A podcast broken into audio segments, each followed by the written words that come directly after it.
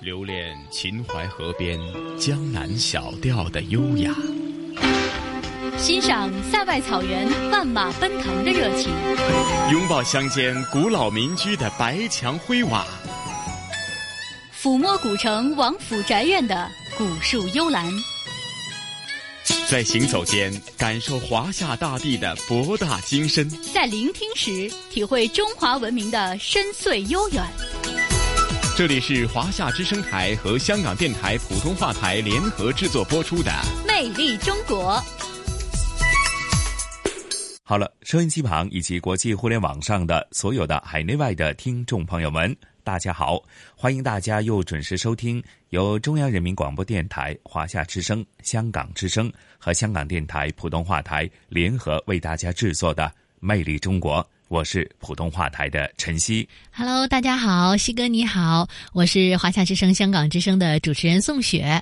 宋雪你好，嗯，西哥你好。是啊，宋雪啊，好久没做连线哈。我相信呢，在过去的一段时间呢，你又为听众朋友们准备了非常丰富的节目内容，是吗？嗯，的确是啊，好久没有跟大家通过呃电波来见面了。那在今天的节目里呢，我会带大家呀一起到山东省的青岛市，来为大家介绍一个可能在此之前大家都没有听说过的地方，叫做青岛国际院士港。嗯，是宋雪啊，呃，其实。青岛呢，对于很多听众朋友来讲啊，一定不会陌生哈啊！而且它那里的风光啊、环境啊，非常的好。而且呃，由于由于是沿海城市，呃，比方说很多呃重要的一些呃海上的一些呃比赛活动，甚至是啊呃这个奥运会呢，呃，青岛也承担了部分的比赛场地哈，是令到大家非常熟悉哈。那你这一次提到的这个青岛国际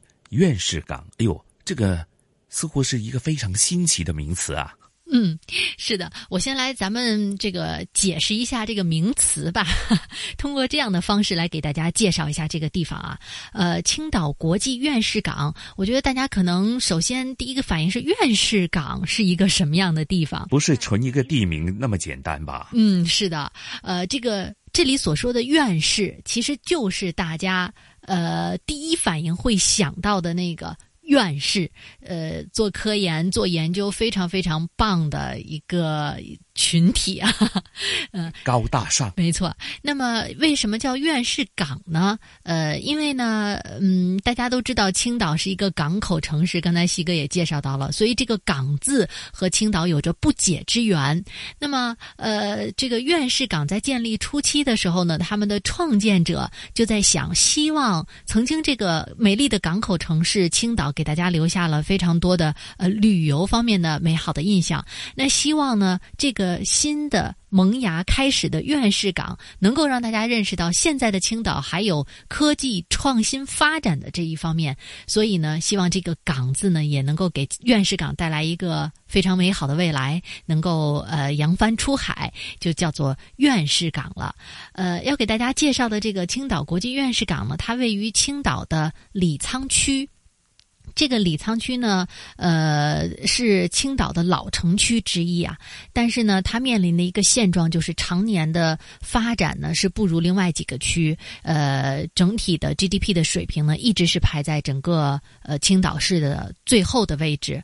那所以呢，他们的呃这个区委书记呢，在接受采访的时候，呃，叫王希静，他就跟我说，他们也在想怎么样才能够帮助李沧区。发展起来，于是啊，他想到了一个方法，就是呃，要想让李沧区发展，那就需要靠人才。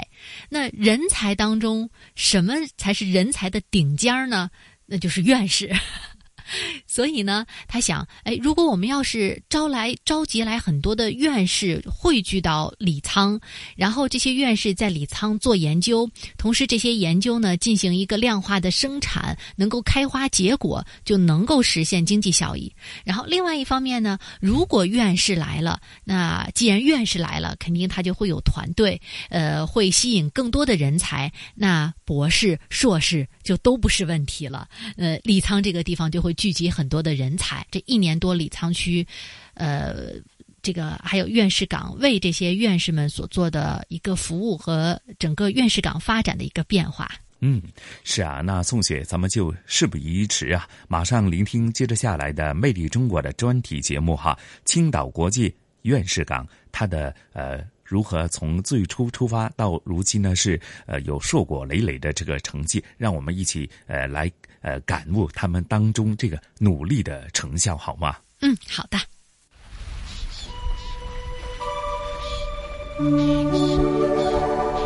青岛。依海而生，清新浪漫，是中国最重要的港口之一。今天，一百多名海外院士云集如今，青岛大力发展，锐意创新。青岛有个李沧区，李沧有个院士港。我相信，直挂云帆济沧海啊，乘风破浪会有时。It's very new. Um, it would be very interesting to see. 本期《魅力中国》走进青岛国际院士港，让世界听见青岛的声音。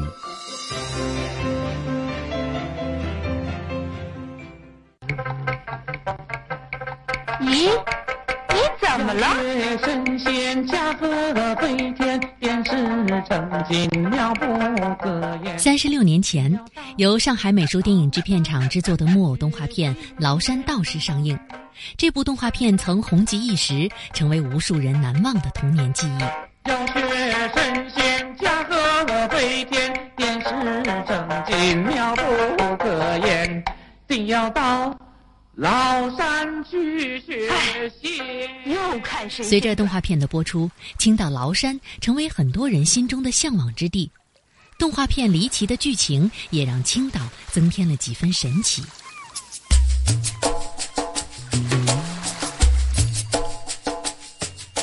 美丽的港口城市青岛，地处山东半岛东南部沿海，胶东半岛东部，东南濒临黄海，隔海与朝鲜半岛相望。青岛市市名以古代渔村青岛得名。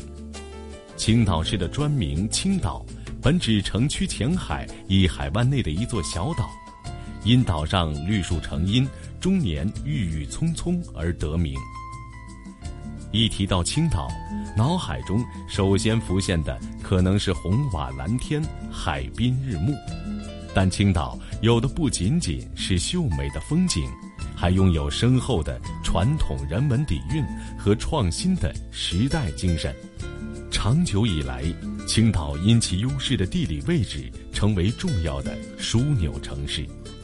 一八九七年，德国租界建设港口和铁路，青岛因一港一路而兴。如今的青岛拥有国际性海港和区域性枢纽空港，是实施海上丝绸之路、履行国家“一带一路”倡议重要的枢纽型城市。青岛是全国首批沿海开放城市，中国海滨城市，国家历史文化名城，全国文明城市，国家卫生城市，国家园林城市，国家森林城市，也是中国最具幸福感城市之一。它还是国务院批准的山东半岛蓝色经济区规划核心区域龙头城市。大家好，我是央广记者王真。我呢，在青岛出生长大，可以说是一个地地道道的青岛人了。咱们国家也领土广阔，每一个地区呢都有每一个地区的方言。青岛市民呢，在青岛当地一般都会说的是青岛话。青岛话，我周围的朋友呢，了解青岛话呢，大都是来源于影视节目了。比如说数年前很火的一部电影《疯狂的石头》里的主演黄渤，就在电影里呢，说着一口地道的青岛话：“道哥。”还有呢，就是之前也特别火的喜剧秀综艺节目《今夜百乐门》里的张海宇，每次出场啊，都会扮演着说着方言的青岛阿姨。当然呢，青岛这个城市呢，能说的有很多，旅游、经济发展、城市建设等等了，绝不仅仅只有方言语调了。今天呢，我要跟大家分享一下我对青岛市内一个辖区，也就是李沧区的感受。李沧区呢是青岛市内五区之一，位于青岛市市区北端。李沧区的青岛梅园啊，给我的印象非常的深刻，是李沧区的名胜古迹了。位于李沧区娄山乡石梅庵村村东的山坡上。占地七百余亩，拥有一百二十六个品种的梅花，共计一万余株。每年的三月到四月呢，一年一度的青岛梅花节呀，都要在青岛梅园如期举行，向海内外的宾朋展示梅园。接下来呢，我要跟大家再来说说李沧区呢为人称道的科技事业发展了。近年来呢，李沧区啊积极实施科教兴区战略，依靠科学技术促进全区经济和各项社会事业的发展，加大科技投入，重视人才的引进和作用，先后同国内的多家科研机构和高等院校联姻，加快科技成果的转化，积极培植新的经济增长点，促进了全区科技、文化和经济的各项的发展。那么，其中呢，李沧区委区政府高水平打造的院士园区，也就是青岛国际院士港呢，就是其中之一。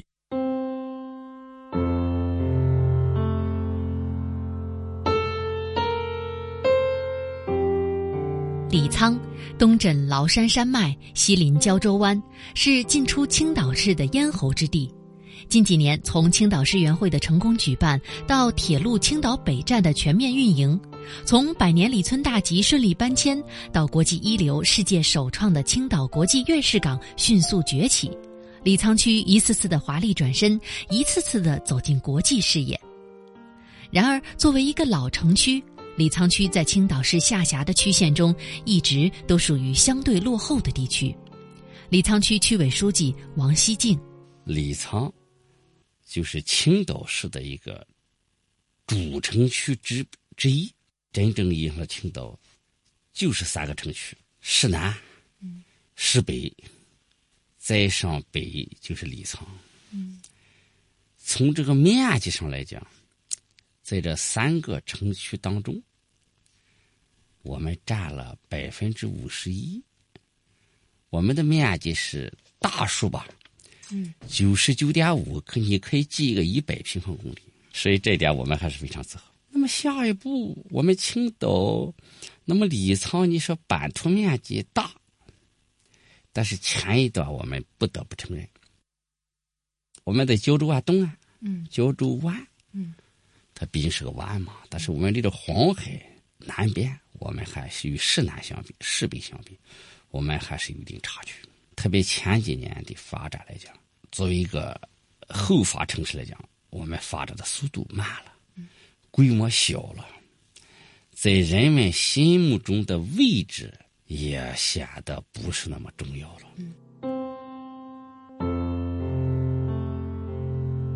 王希静用“知耻而后勇”来形容李沧区的发展。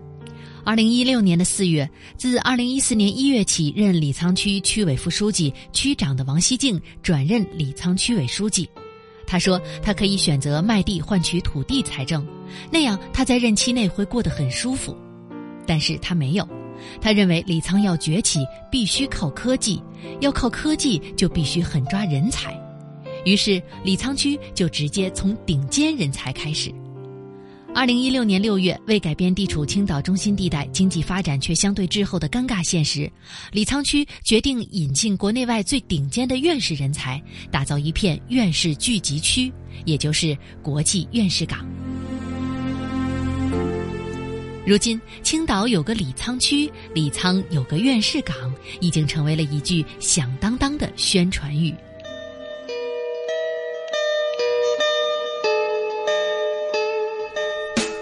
青岛国际院士港位于世博园南侧，毗邻中国海洋大学，由二十六栋独体多层小楼和三栋高层组成，占地面积约八十八亩，建筑面积达十九点六万平方米，是青岛市区唯一多层、低密度、高舒适性花园办公园区。是李沧区委区政府坚持创新驱动和人才优先发展战略打造的国际一流、世界首创的院士聚集区。截至目前，已有多名海内外院士前来考察。袁隆平院士、周寿环院士、王玉田院士等院士签订合作协议。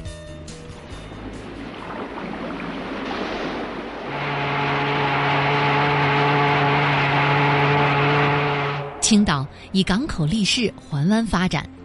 青岛的港口穿越历史烟云而来，诉说着悠悠千古兴亡之事。青岛的海岸分布着众多的港口，而胶州湾自古就是一个重要的对外贸易的港口。秦朝的琅琊港是徐福东渡入海的出发点，到了唐宋，板桥镇和塔布头是商船云集的出海口，也是对朝鲜、日本乃至东南亚的贸易港口。明朝万历六年，即墨知县许廷上书朝廷，提出开放海上运输，后获准在县境内开放了青岛口。青岛口海运贸易日趋活跃，通商闽浙苏。一八九一年，青岛建制，而事实上也促进了青岛口的贸易繁荣。风雨沧桑，几多沉浮。可以说，青岛的港口见证了青岛的重大历史事件，吞吐着历史的云烟，而“港”字与青岛的发展则有着不解之缘。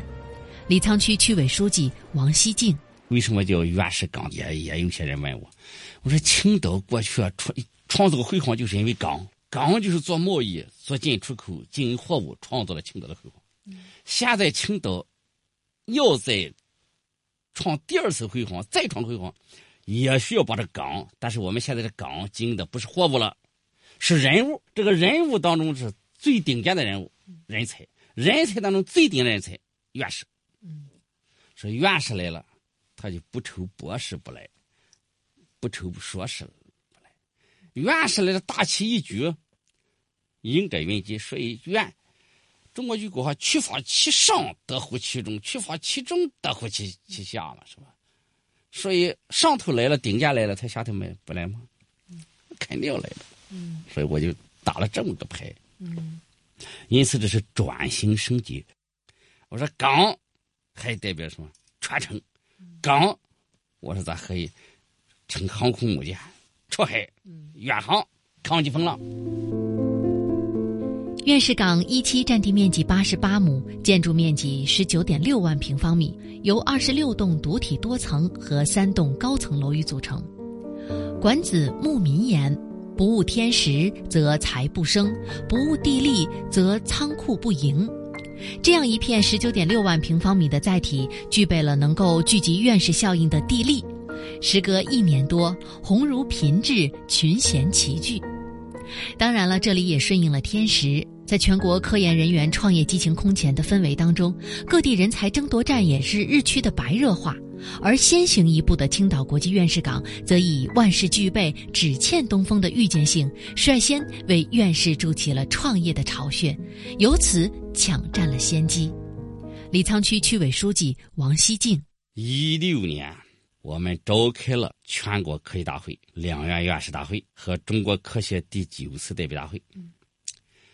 习近平同志在这次会上发表了一个著名的“五三零”讲话，而且对科技科学工作做了个全面部署，所以可以说吹响了科技创新、科技强国。科技工制定了科技工的一整套的方针政策，从总体上吹响了科技进步的号角，擂响了创新驱动的战鼓。五三零讲话以后，我一宿未未睡，辗转难眠。五三幺沉淀了一天，六月一号，我们李沧区委、区政府就开开会。提出要建立青岛国际院士，要把这个总书记这个五三零讲话，把创造一个崭新的载体，从这个载体把院士聚集起来，来使五三零讲话落实落地。所以这就是青岛国际院士港的诞生。所以诞生的时间很短，所以我就说用中国人讲话，我借天时。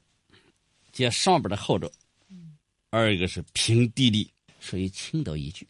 第二，青岛还有众多的科技资源和高校资源。海洋国家是全国重点实验室筹建的，我们有一个。再一个，国家深海基地，中国海洋大学唯一的国字号的、中字号的海洋大学。现在全国的尽管建了海洋大学，但海洋大学的鼻祖是在青岛，百全国百分之七十到八十的海洋人才。在青岛，还有全国重大学山东大学、中国石油大学，还有海军潜艇学院。嗯，现在全国的著名大学像北大、清华、中国科学院大学，中国科学大学已经和我们合作建起了，哈哈尔滨工程大学、特复旦大学，这些大学都纷纷落户青岛。我们青岛现在聚集着，现在已经建成和正在发挥作用的大学，有三十五座。说院士来了，第一他乐意来，第二他有施展平台的，是发挥作用的舞台呀。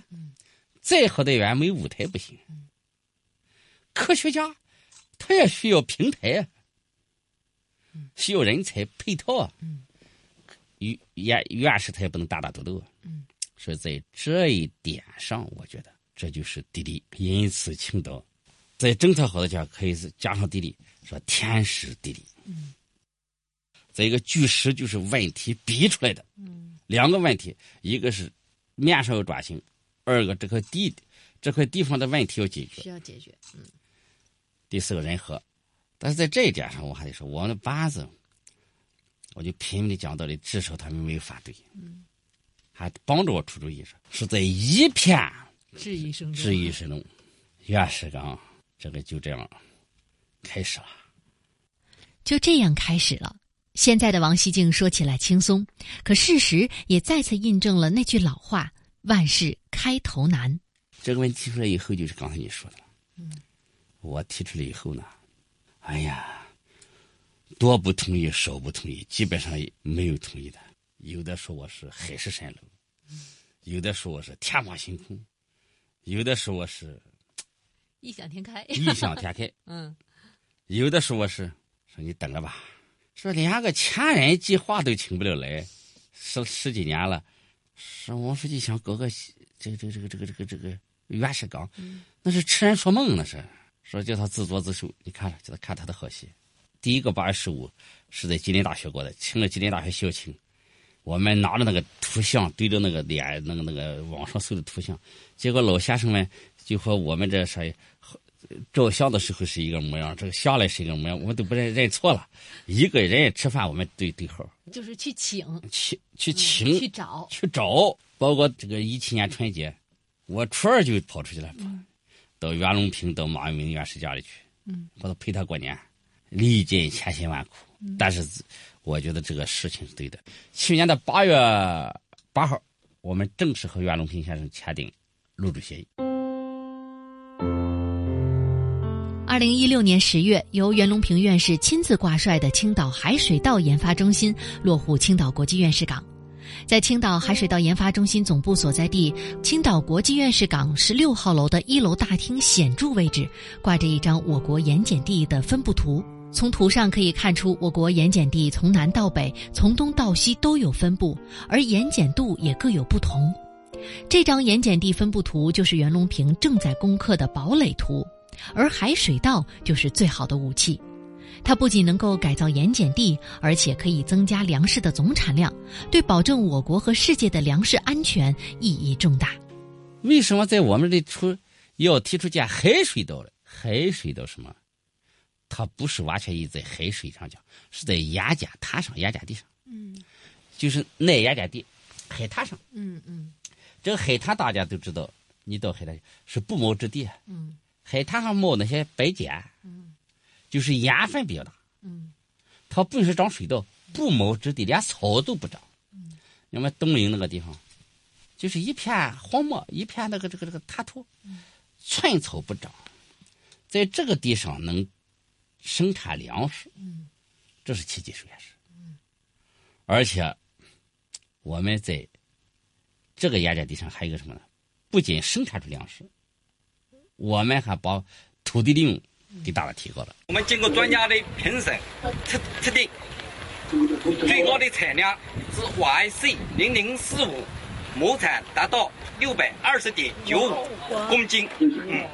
二零一七年的九月二十八号，杂交水稻之父袁隆平院士在青岛试种的我国第一代海水稻开镰收割，经测评亩产突破六百公斤，远超预期。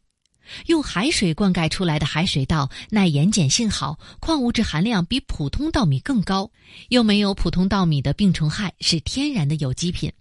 最快在五年后，海水稻就将会实现大面积的推广种植。袁隆平，全国有十几亿亩的盐碱地没有种上庄稼，我们如果在海水稻研发上面能够取得成果，对于保障我们国家粮食发展我们的耕地具有重大意义。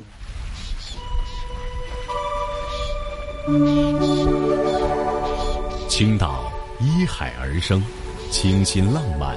是中国最重要的港口之一。今天，一百多名海外院士云集如今，青岛大力发展，锐意创新。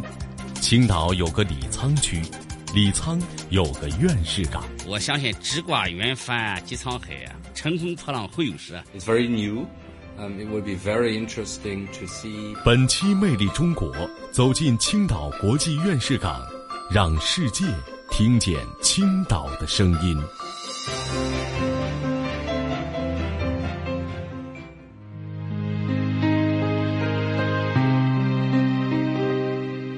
在青岛国际院士港形成集体关注后，人们以一种不给喘息的热盼追问着其续集如何开演，那就是院士来了，何时开花结果呢？如今盐碱地里稻花香，眼前美丽的画卷也给出了一个漂亮的答案。而根据了解，院士项目正在马不停蹄的推进当中，而有不少的项目都已经进入到落地阶段，或者是评审评估阶段，部分项目已经释放了初步的辐射带动效应。除了袁隆平院士领衔建设的青岛海水稻研发中心，还有王玉田院士主持的针对神经疾病的新药研发项目启动，正在积极的推进临床前期的开发工作，计划用两年的时间进入到临床期的研发。何满朝院士主持的能源与环境国际联合实验室落成使用。帕克院士已经与李沧一家区属的国有公司和国内某上市公司注册成立了合资公司，并且选定了生产厂房，从事轻质高强度新材料的产业化，已经获得了一份年销售合同四百二十五万美元的长期订单。王西静，那么这七十五个院士当中，现在有二十二个，接近三分之一正式落地。今年年底有十二个项目要落地。有十个项目要开花，要结果。现在袁隆平这个项目已经结果了吧？结果是不是？塞瑞姆院士，塞瑞姆院士呢是个，首先他的国籍是印度，但是他他是英国皇家科学院士和新加坡工程院士，他是这两个院士，两个国家的院士，他生产这个这个纳米材料，他结合中国的国国情。防雾霾纱窗，包括防雾霾的这些其他的小的应用上，你像排气啦、口罩啦、纱窗啦这些，所以不敢说百发百中。你想想，这一七十五个院士当中，已经有十十二个院士项目落地，十个院士我们就要看到成果。我觉得我也干了这好长时间的招商引资了。像这个落地成果是非常快的，嗯，这就得益于院士成果比较和其他成果来讲，它比较什么做的比较扎实，嗯，院士成果技术转化来是百发百中，但是我们也说了，院士岗它有研发性质，允许它失败，不允许失败的是不可能。院士项目初露锋芒，从追院士到院士追，青岛国际院士岗已经形成了规模创新的强大气场，引起国内外院士的瞩目。今天，一百多名海外院士云集山东青岛，参加第十届海外高层次人才座谈会。其中有三十一名海外院士签约落户青岛国际院士港。今年的七月，李沧借力欧美同学会承办第十届海外高层次人才座谈会及海外院士青岛行活动，来自二十二个国家的一百零八名院士参加了此次盛会，其中签约院士三十三名。由此，这片传统的工业区拓展出了一条通往国际的开放道路，也心怀更为豪迈的愿景，打造国际人才引进平台、海外人才创业创新平台，积极释放人才发展的原动力。王希进，所以国际性就是三三制，华裔外籍院士占三分之一，华裔是占三分之一，中国院士占三分之一，三分之二的院士是外字头的，纯外籍的院士有三十一名，就像德国、英国、法国、美国、加拿大、意大利、挪威、奥地利，我们这些国家都有，都有了。韩国、日本这些近一年就不说了。还有华裔外籍院士，十八名，占着百分之二十四。这个华裔外籍院士是指的什么呢？你像王忠林院士，他是美国国籍；张东晓院士也是美国国籍；还有你像王玉田院士，这个陈普院士都是加拿大国籍。嗯这些院士，呃，有十八名。还有就是中国籍院士二十六名，占总量的百分之三十五。在这里，我还非常感谢我们的团队，在这个很短的时间里，从不敢接触院士、不了解院士，过去说谈虎色变，在一定程度上，当时就是谈院士色变。说这是来了个一百八十度大转弯。现在我们和院士成为朋友了。在青岛国际院士港接触院士，那是家常便饭。那么我们现在和院士接的每一位院士，那个院士来讲，我们都谈笑风生了。人人人人都可以接待院士。所以全民上着，全民动员服务院士。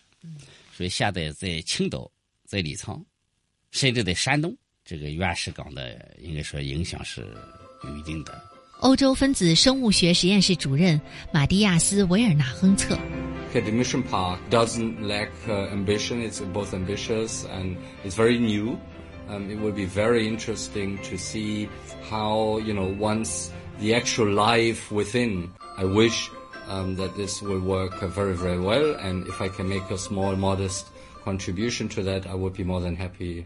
美国硅谷创投教父史蒂夫·霍夫曼有一本热卖的书，叫《让大象飞》。当前，李沧以院士为核心，以系统创新为支点，集结各方力量，同向而行。目标就如此书所言，要让身躯庞大的传统工业区实现新时期的腾飞，而其背后是一个系统的协调一致。王希静分析说，系统性意味着有方向性、有步骤性、有技巧性，最后实现高效性和全面性。在转变职能、简政放权的改革语境下，政府这只看得见的手又在打造制度平台、优化公共服务、营造创新环境等方面下功夫搭台，让市场和企业携手在科技创新上唱双簧，这样院士的创造活力才能够真正的被激发出来。王希静。我是从体制机制上来讲，嗯，我们现在很多地方作用发挥不出来，就是因为体制机制障碍。是为着眼于体制机制障碍，嗯，我在解决这个问题，嗯，这是不对。第二个呢，我还考虑到东方和西方科研体制有不同，嗯，我们国家是学的前苏联、俄罗斯的科研体制，它这科研体制是以演绎为特点。你像德国、英国，它是以实证为特点，这样我通过这个的。我就把这个东西方科技体制又结合起来，也就把以社会主义这个因素为主导的和资资本主义为主导那个体制结合起来了。所以这种体制我觉得也是很大创新。还有一个机制呢，就是我们实现了党政军企金，就是大家说的政府。产学研用推就是社会。原来政府和社会市场到底是政府说了算还是市场说了？市长说了算是。我们在这个院士上一体化，所以实现了政府和市场的直接结合。嗯，这又把这个生产力来极大解放了。嗯，是这个这个科技生产力迅速转化了。还有一个就是军民融合。你看马文明院士，我们和他建立了就是海军工程大学舰船综合电力技术国防科技重点实验室呢。在这个基础上，马文明院士领衔，我们组建了青岛军民融合协同创新研究院。我们还和潜艇学院建立了一个海洋技术军民融合联合实验室，一个是我们院士岗院士，然后他又是什么呢？有三百万亿次的计算机超算中心、数据中心，我们直接实现了互通端口，直接用了，所以这是这这个融合了。说这种体制全部都是打通打通的，还有一个目标导向机制，多种资源汇聚，见闻同频共振之声。而从李沧的宏伟蓝图来看，这仅仅是万里长征的第一步。取法其上，得乎其中；取法其中，得乎其下。王希静对未来充满信心，在他看来，新旧动能的转换既来自于无中生有的新技术、新业态、新模式，也来自有中出新的传统产业的升级。尊贤使能，俊杰在位。李沧要集合院士级别的人才智慧，在新旧动能转换这场战役中，突围闯出李沧的创新之路。王希进，我们第一期实际上并不是真正意义上的院士岗，是建了些院士工作站，嗯，在那里办公啊和小型的科研，嗯，真正开展大规模的科学实验，嗯，还不行，有人没有实验设备，没有实验场地。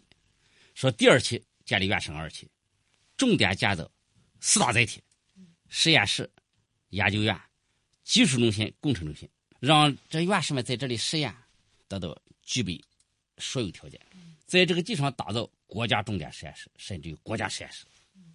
那青岛又是个适宜于举办论坛的地方、开会的地方，我们搞个院士论坛。这个院士论坛不光是开会，而且是院士成果的展示、销售、交易。再一个呢？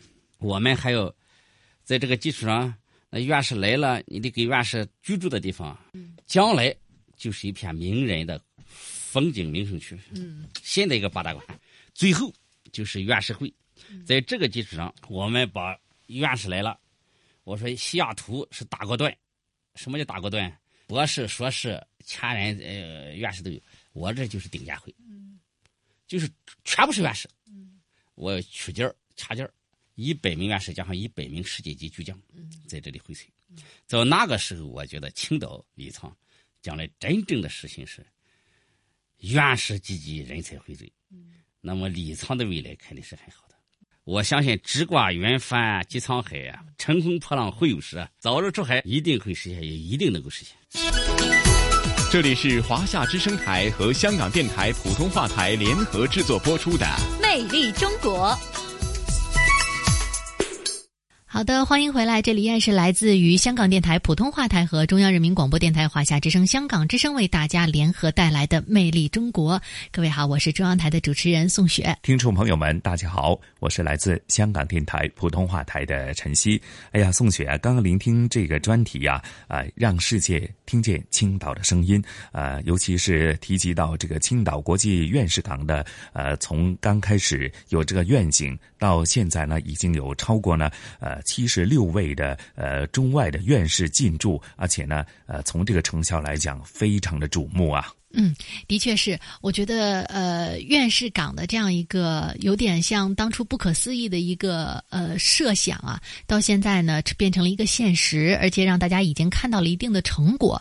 呃，的的确确是带来了很多的变化。除了为李沧、为青岛带来了经济上的一个变化呢，呃，很有意思的是呢，李沧区的。呃，市民啊也说，曾经也觉得院士是一个离自己很远的人群，现在就觉得院士就住在自己隔壁。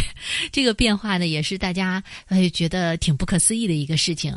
还有比如说像我们在节目当中介绍到的，大家都非常耳熟能详的很有名的杂交水稻之父袁隆平院士，还有三 D 打印之父啊，呃卢炳恒院士呢，都已经入驻到了青岛国际院士港。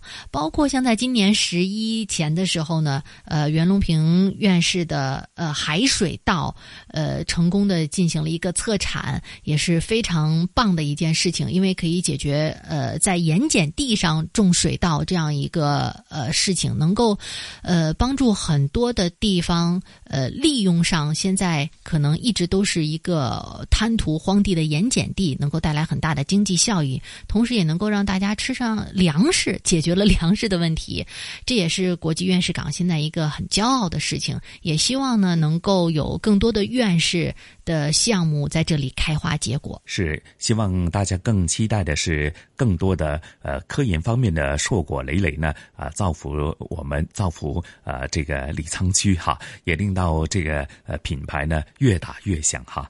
嗯，好了，聆听了今天的《魅力中国》的专题节目之后呢，今天的香港故事方面内容呢，同时雨波和嘉宾主持来自。中国旅游出版社的副总编辑一哥陈一年呢，继续和大家呢，呃，关注的就是呃香港非物质文化遗产名录当中的其余的几个我们还没有在节目当中分享的一些项目。那今天呢，他们将会分享的是呃我们呃经常在香港方面，甚至是在呃福建和台湾也是非常非常重视的一个呃传统的活动啊，那就是。天后诞哈，呃，那其实可能在呃福建呢，呃台湾其实提及的就是妈祖活动哈。那其实，在香港方面呢，呃，尊称的这个天后诞呢，呃，以及相关的活动也是历史悠久。甚至呢，呃，一年一度呢，这种庆典的活动呢，都是非常的多。因为呢，呃，每年的农历三月二十三呢，就是呃传统的呃天后诞。那具体的情况是怎样的？那接着下来，咱们就由雨波和一哥做一个声音导航，聆听今天的香港故事。好的。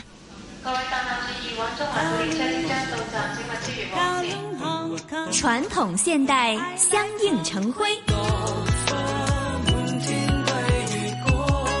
中西文化共冶一炉，东方之珠，动感之都，香港故事。香港故事，欢迎来到香港故事节目时间。节目当中，雨波非常高兴，请来香港中国旅游杂志副总编辑陈一年。一哥，你好，你好，大家好。香港非物质文化遗产代表作名录啊，最新增的十个项目，我们已经呃讲了好几个了。那么这一次呢，要介绍香港一个非常地道的传统习俗，也是列入了文化遗产非物质文化遗产代表作名录的天后宝诞。天后宝诞呢，不是香港独有啊，但是呢，香港却是啊一个很有特色啊，有它独到之处啊。天后啊，这种信仰啊。本身是可以说是全中国的沿海地区啊都有这种信仰，发展的最炽热的啊是三个地方，嗯，一个呢是福建，福建，哎，一个是台湾，嗯。啊，还有就是香港了，嗯，因为香港也是自古以来就是很多水上的人家啊，那么信仰天后的人呢也特别多。那其实我们可以从香港，你看看这个香港的地图，你去打这个“天后庙”三个字打进去，你会看看有多少座在里面哈。哎，呃，据统计就有五十七座天后庙，嗯，还不算那些小神龛啊，有一些呃大榕树头，哎，也有啊，就由自己供的一个天后像，天后像那个也算一个 叫做第四天后的地地点小地点啊啊，那个就不在这个五十七座天后庙之内。真真正正的这个有一个正式的哈，这个庙宇作为祭祀天后的香港现在是五十七座，对吧？港九新界都有啊啊！你看香港这么小小地方有这么多的天后庙啊！每年到了天后诞啊，嗯啊，就是农历的三月二十三日啊，是天后宝诞啊。这个时候是那很多很多的人，成千上万的人都会啊祭祀自己的这个。最心中最崇高的女神啊，那么在天后诞的时候，其实座座天后庙哈，它其实都有这个祭天后的一个活动。一哥帮我们举个例子，比如说像哪里的这个呃天后庙的这个祭祀活动呢，最为有特色哈？香火最旺的一处啊，是叫做大庙。为什么叫大庙啊？嗯，哎，天后的一个主庙啊，也是最早。啊，从呃福建那边分香过来的，这样才能称之为大庙。哎，其实就是说五十五十七座天后庙当中，能称作大庙的，只有啊。叫做西贡啊，在西贡的佛堂门啊，佛堂门是个地方啊，呃，这个呃天后庙叫做大庙啊，嗯，每年到了三月二十三啊，这个时候西贡的佛堂门这一带啊，嗯。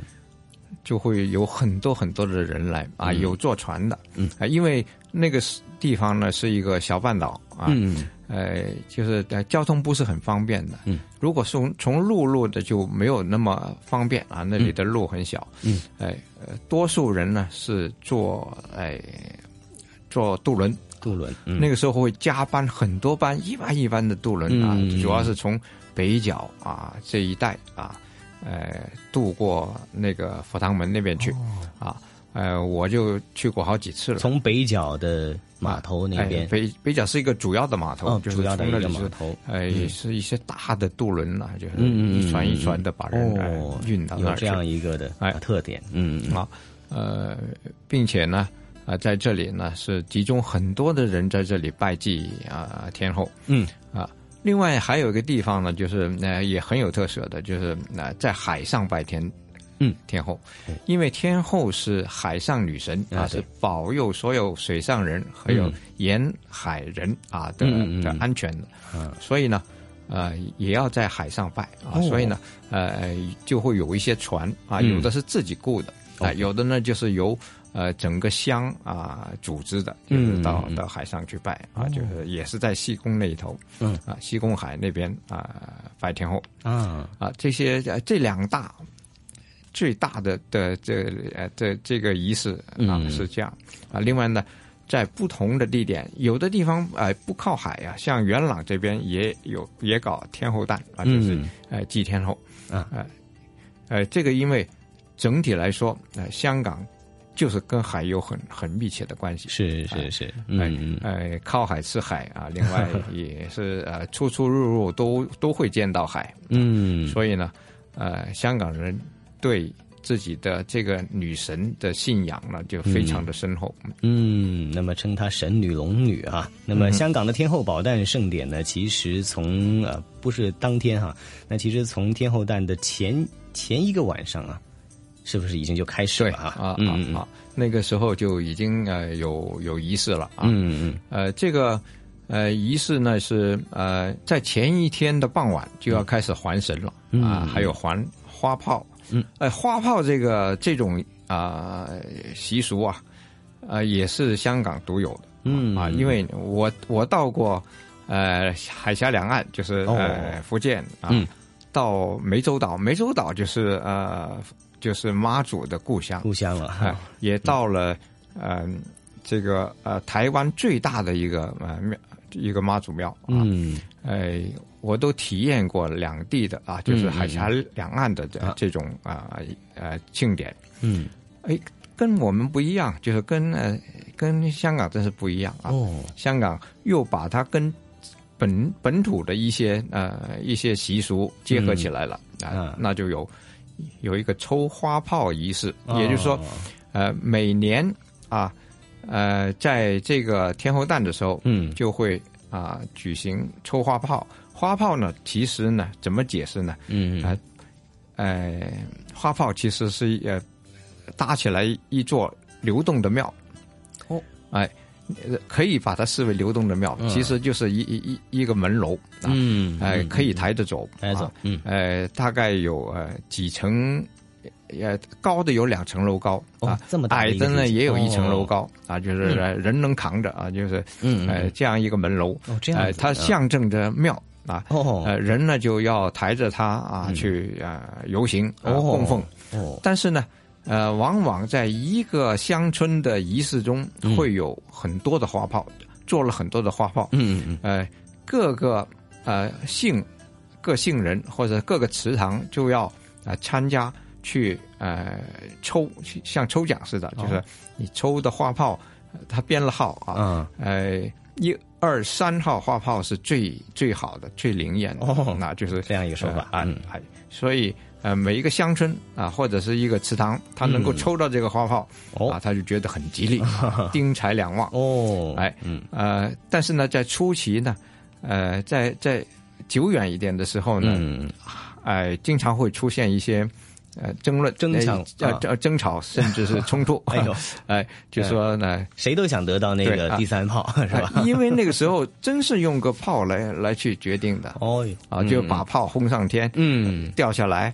啊，那有一个环啊，就是你一捡到了，哪就哪一房人，或者是哪一姓人，或者是哪个祠堂人，啊，哪个村人抢到了啊，他就他就可以拿到什么什么样的炮啊，哦啊，不过后来就，呃，为了避免这种冲突，就变成了抽。哦，抽奖公平了，那就不需要去格斗，不需要去，呃嗯，不会产生这种冲突。啊。是是是是是。为什么呃说在这个前一天要去还花炮呢，那就是说，呃，去年你得到了这个花炮啊，呃，就要啊，到了来年的这个节日的前一天要还到哎天天后庙去，嗯，然后你再抽，第二天就是正日那一天，就是三月二十三，嗯，在那个时候再抽。啊，抽抽到了是你的，你明年还得这个又由你这个祠堂保存一年。啊，对。了，还得所以还得还。这这种习俗呢。游戏规则非常公平嘛？对，我看别的地方都没有。哦。所以为什么说香港的天后宝诞啊？所以呢，这是它的独非常独特的。嗯，很大的一部分特色就集中在了环神还有环花炮、抽花炮这样的仪式上面了哈。除此之外呢，当然还有舞龙舞狮啦、朝拜天后啦、盆菜宴啦等等啊，都是令到呢这个天后宝诞这一次能够列入香港非物质文化遗产代表作名录的。这样的一个因素啊，那么这一集呢也非常谢谢一哥为大家非常生动的哈这个描述了香港天后宝诞的香港故事，谢谢一哥。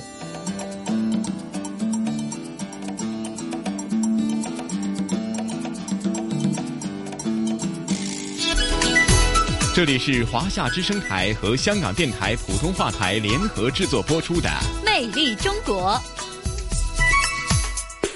哎呀，聆听了这一期的香港故事之后啊，哎呀，宋雪啊，那假如你想真的是一探这个呃香港天后宝诞的这些具体的活动啊，记得是农历的三月二十三号前后呢，来到香港，你就可以真正的体会了。嗯，跟西哥约定啊，在明年的农历的三月二十三呢，一定要到香港呢来感受一下天后宝诞的一个现场的情形，然后再跟大家呢汇报一下，作为一个第一次看到天后宝诞的内地人，我是一个怎样的心情？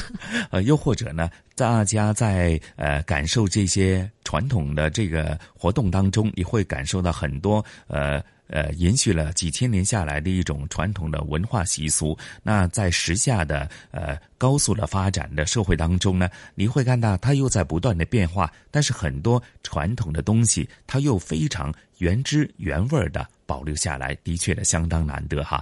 不过说到这里的时候呢，呃，咱们今天《魅力中国》的节目时间又得告一个段落了。嗯，的确是啊，所以呢，也开始有一些期待下一期《魅力中国》会给大家带来的。精彩内容了。嗯，哎，呃，宋姐，咱们不如就先卖一个关子哈，就约定大家下星期同样的《魅力中国》的节目时间，约定大家不见不散。好的，下周再会。